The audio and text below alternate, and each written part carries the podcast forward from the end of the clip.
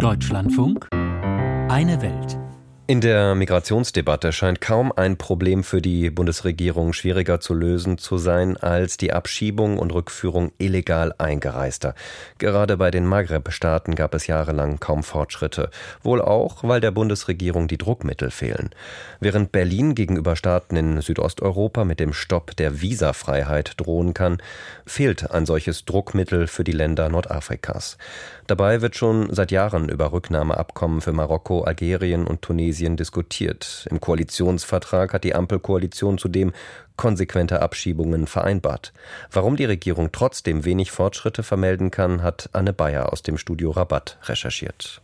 Es war im Jahr 2017, als Angela Merkel nach Tunis reiste und dort eines versprach.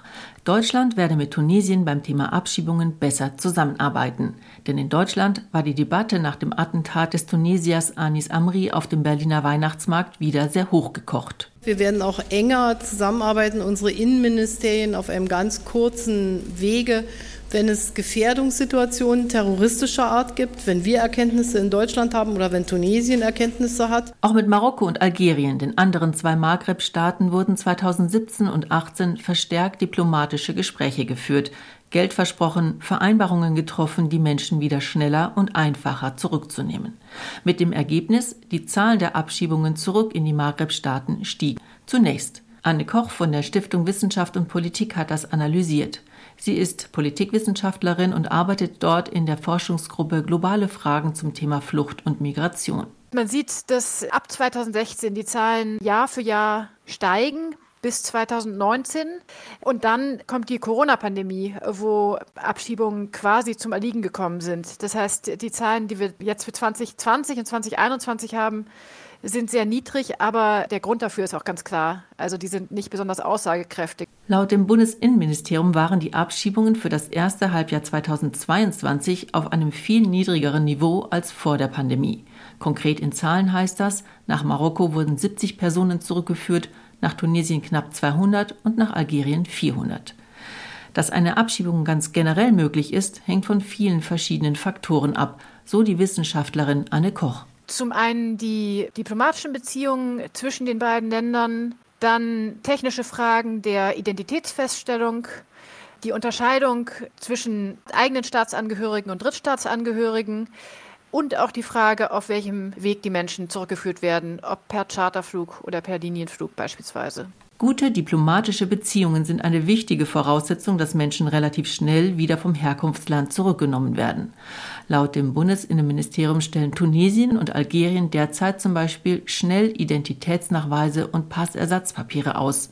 Eine Voraussetzung, um die Menschen abschieben zu können. Marokko dagegen nicht. Anne Koch erklärt das mit der diplomatischen Krise zwischen Deutschland und dem Königreich. Diese Krise ist aufgrund der Haltung Deutschlands zum Westsahara-Konflikt entstanden, weil es Marokkos Rolle kritisierte. Sie hält seit zwei Jahren an. Die deutsch-marokkanische Krise ist ein Beispiel dafür, dass die Zusammenarbeit in diesem Bereich immer eine Frage der allgemeinen aktuellen Beziehungen sind. Und sobald es zu einer politischen Krise mit einem Herkunftsland kommt, dann funktioniert im Bereich Abschiebungen oft gar nichts mehr.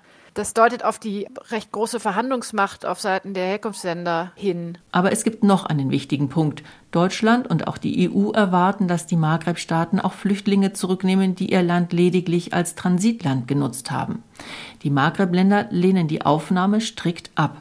Das sei ein Problem, sagt Lubna Taba vom marokkanischen Ministerium für Migrationsangelegenheiten. Weil Marokko ist nicht nur ein Land der Auswanderung, sondern ein Transitland. Es gibt viele Afrikaner, die kommen. Und wegen der vielen Krisen sind auch Menschen aus Syrien, Libyen da. Es sind viele Menschen, die sich hier niederlassen. Deutschland hat immer wieder versprochen, wie zum Beispiel Merkel 2017 in Tunis, die Länder auch finanziell zu unterstützen. Sogenannte Migrationszentren in Ländern wie zum Beispiel Tunesien bekommen zusätzliches Geld aus der Entwicklungszusammenarbeit um Bildungsangebote zu schaffen, um den Menschen, die zurückkehren, Jobperspektiven zu geben. Doch Sofian Philipp Nasser ist skeptisch, ob diese Versprechen eingelöst werden können.